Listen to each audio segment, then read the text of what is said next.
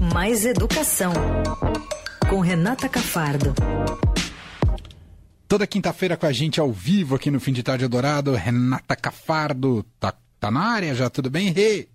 Oi, tudo bom? Tudo bem, Rê? Ouvintes, Emanuel, Leandro. Que bom. Quando é que você vai vir aqui no estúdio, viu, dona Renata?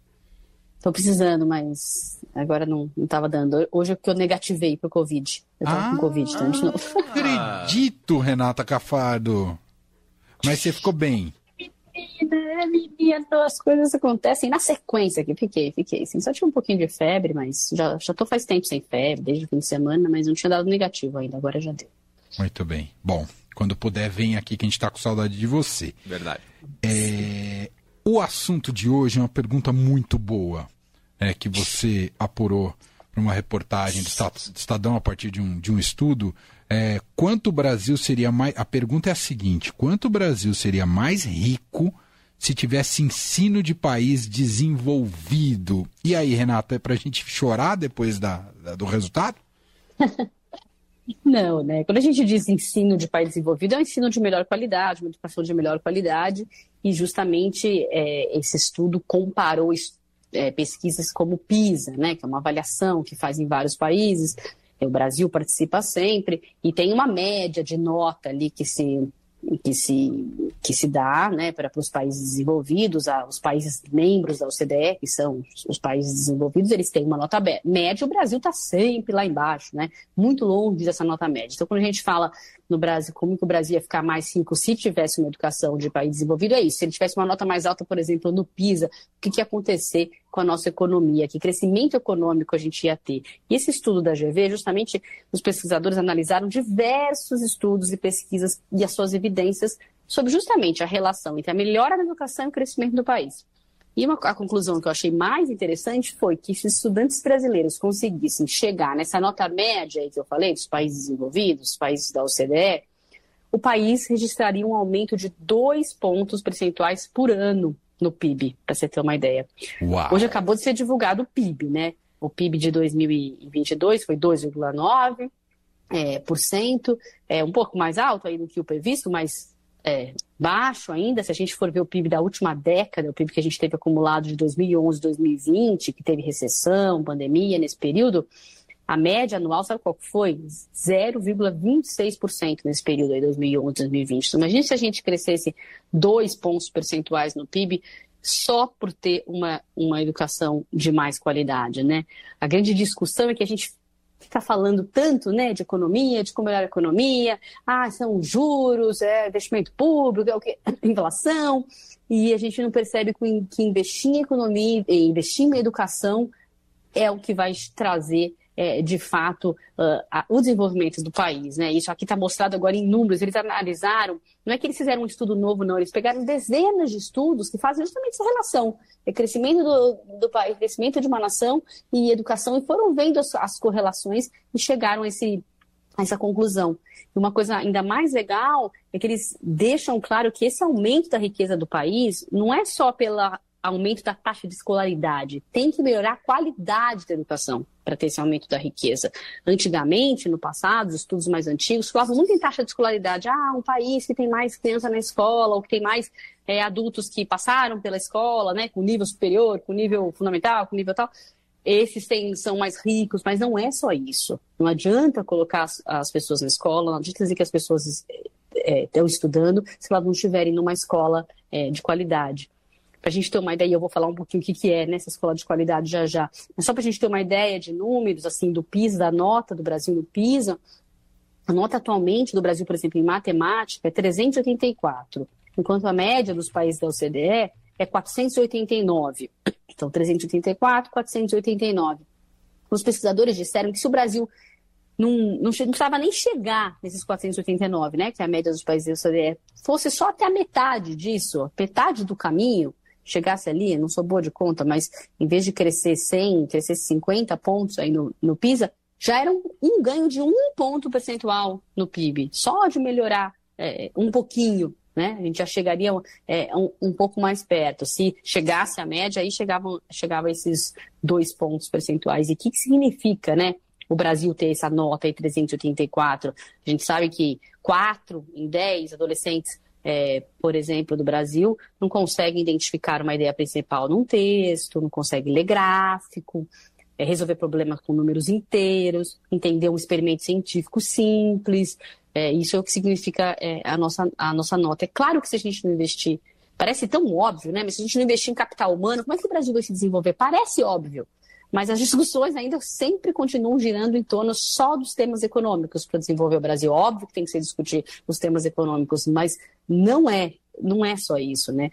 Uma das pesquisas analisadas, por exemplo, que eles usaram, o pessoal da GV, que eu vou dar o nome do pesquisador, André Portela, que é o responsável pelo estudo, que foi feito a pedido da Fundação Lema, um dos estudos que eles analisaram lá para chegar essas conclusões mostra que se os países da América Latina, por exemplo, chegassem a um nível básico, né, de, aí também no PISA, os ganhos para a região no século XXI seriam de 73 76 trilhões de dólares. Isso para a região da América Latina, porque os outros países da América Latina também não estão bem no PISA, tal, tal como o Brasil, eles têm grande dificuldade de, de se sair bem nesses testes internacionais.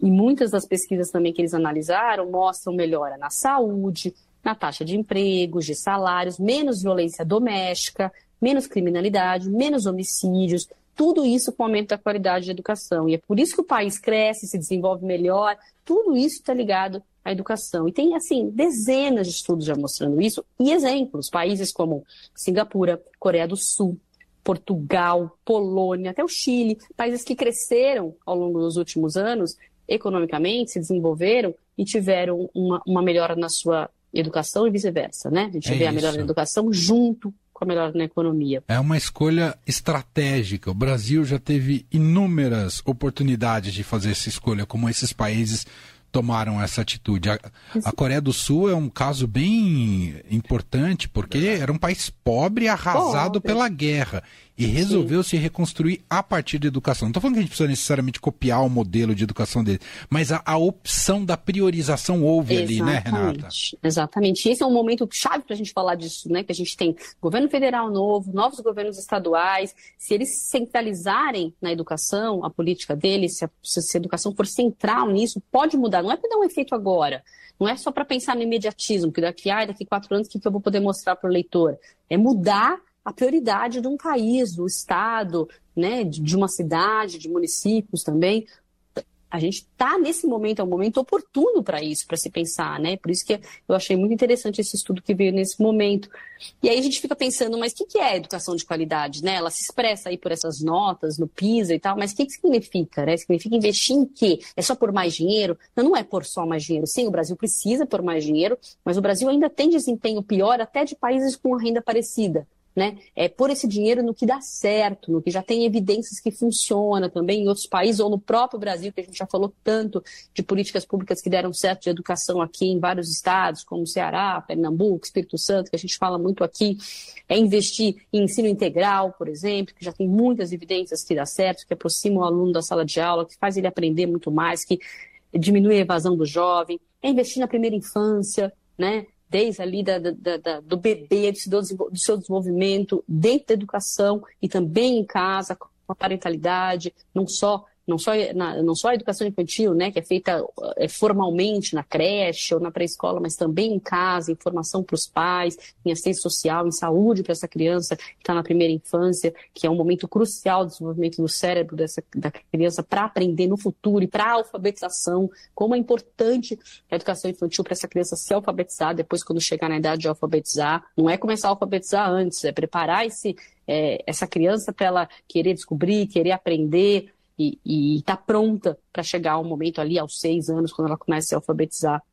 É recuperar a aprendizagem perdida, é conectividade nessas escolas, e é também formação de professores, muito, é uma política fortíssima que, que assim, se, se demanda nesse país de, de, de formar melhor os professores. Para vocês terem, terem uma, uma ideia, o estudo que saiu essa semana também, feito pelo Todos por Educação, Itaú Social, Instituto Península e, e Movimento Profissão Docente, eles mostraram que só 19% dos professores concordam que os cursos de graduação de pedagogia hoje, licenciatura, estão preparando bem os docentes. Só 19% acham que estão preparando bem. Nossa. E a gente sabe que hoje 6 em cada 10 são formados à distância, por exemplo, né? A gente uhum, sabe uhum. disso. Então, eles próprios já sabem que não estão sendo preparados, não se sentem preparados. 56% dizem que não receberam orientação específica no seu primeiro ano de docência, que é o mais importante, o primeiro ano em que ele está na sala de aula.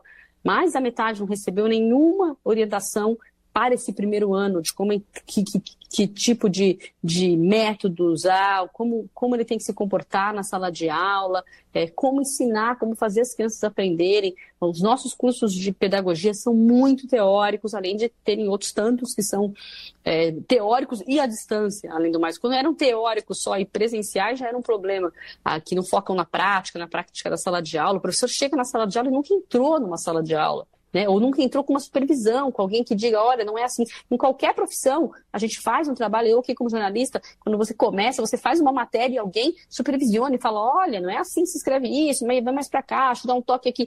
Como é que o professor entra na sala de aula sem ter uma supervisão de como se dá aula, né? Um, é, um treino mesmo, entrar lá, alguém observando. Os países em que tem, tem sucesso a política é, de formação docente, tem, tem um professor observador que está junto, observando, depois quando ele sai da aula, diz, olha, nesse momento, se agiu assim, agiu assado. Isso dá, dá muito certo, e aqui no Brasil eles já vão para a sala de aula lembrando do que aprenderam quando eles eram alunos, né, da prática que ele estava acostumado, lá sei lá de quem, algum professor que inspirou. Não pode ser assim, né? Só com a teoria, né? Entendendo ali de teorias pedagógicas, mas não entendendo é, da prática da sala de aula, que, que ensinar é muito dessa prática da sala de aula, não só da teoria, né? É. Então a gente está num momento que daria para repensar, né? Por isso que eu tenho que ter esperança. A gente está num momento de novos governos estaduais, novos governos federais. Dá para o Brasil é, ainda tentar é, se está preocupado com o seu crescimento econômico, que a gente sabe que todo mundo está preocupado com esse crescimento econômico, né? É, olhar para a educação, né? Não investir só mais dinheiro, mas investir é, com qualidade, para que a gente forme melhor nossas crianças e, de fato, desenvolva é, o país e cresça. O país cresce. Inclusive, tem efeito no próprio PIB, direto, né? Não dá para dizer que não tem. Perfeito. Sensacional. Gente, Renata Cafardo, repórter especial aqui do Estadão, cobre o universo da educação e está com a gente toda quinta-feira, ao vivo aqui no fim de tarde. Belíssima reflexão e dados trazidos aqui para a gente. Obrigado. Obrigada. Viu, a matéria está no site do Estadão para quem quiser ver, com esse Boa. título aí mesmo que o Emanuel falou. Essa pergunta. É, como, é, com a pergunta, como o Brasil pode ser mais rico, né? Algo assim. É Isso. só procurar. Eu vou ler, eu vou tá ler de novo aqui, ó. Quanto o Brasil seria mais rico se tivesse ensino de país desenvolvido? Estudo da FGV faz as contas. Exatamente. Está lá para quem quiser ver mais a fundo, só dá um Google aí, pondo junto o Estadão, que se encontra. Eu vou colocar também no meu, no meu Instagram já já, é só ir lá também olhar. Então tá me bom? fala qual que é seu Instagram para quem não é do ah, seu Instagram. Arroba Recafardo. Arroba Recafardo. Muito bem. Renata, beijo. Até mais. Beijo, beijo. para vocês. Até. Boa tarde.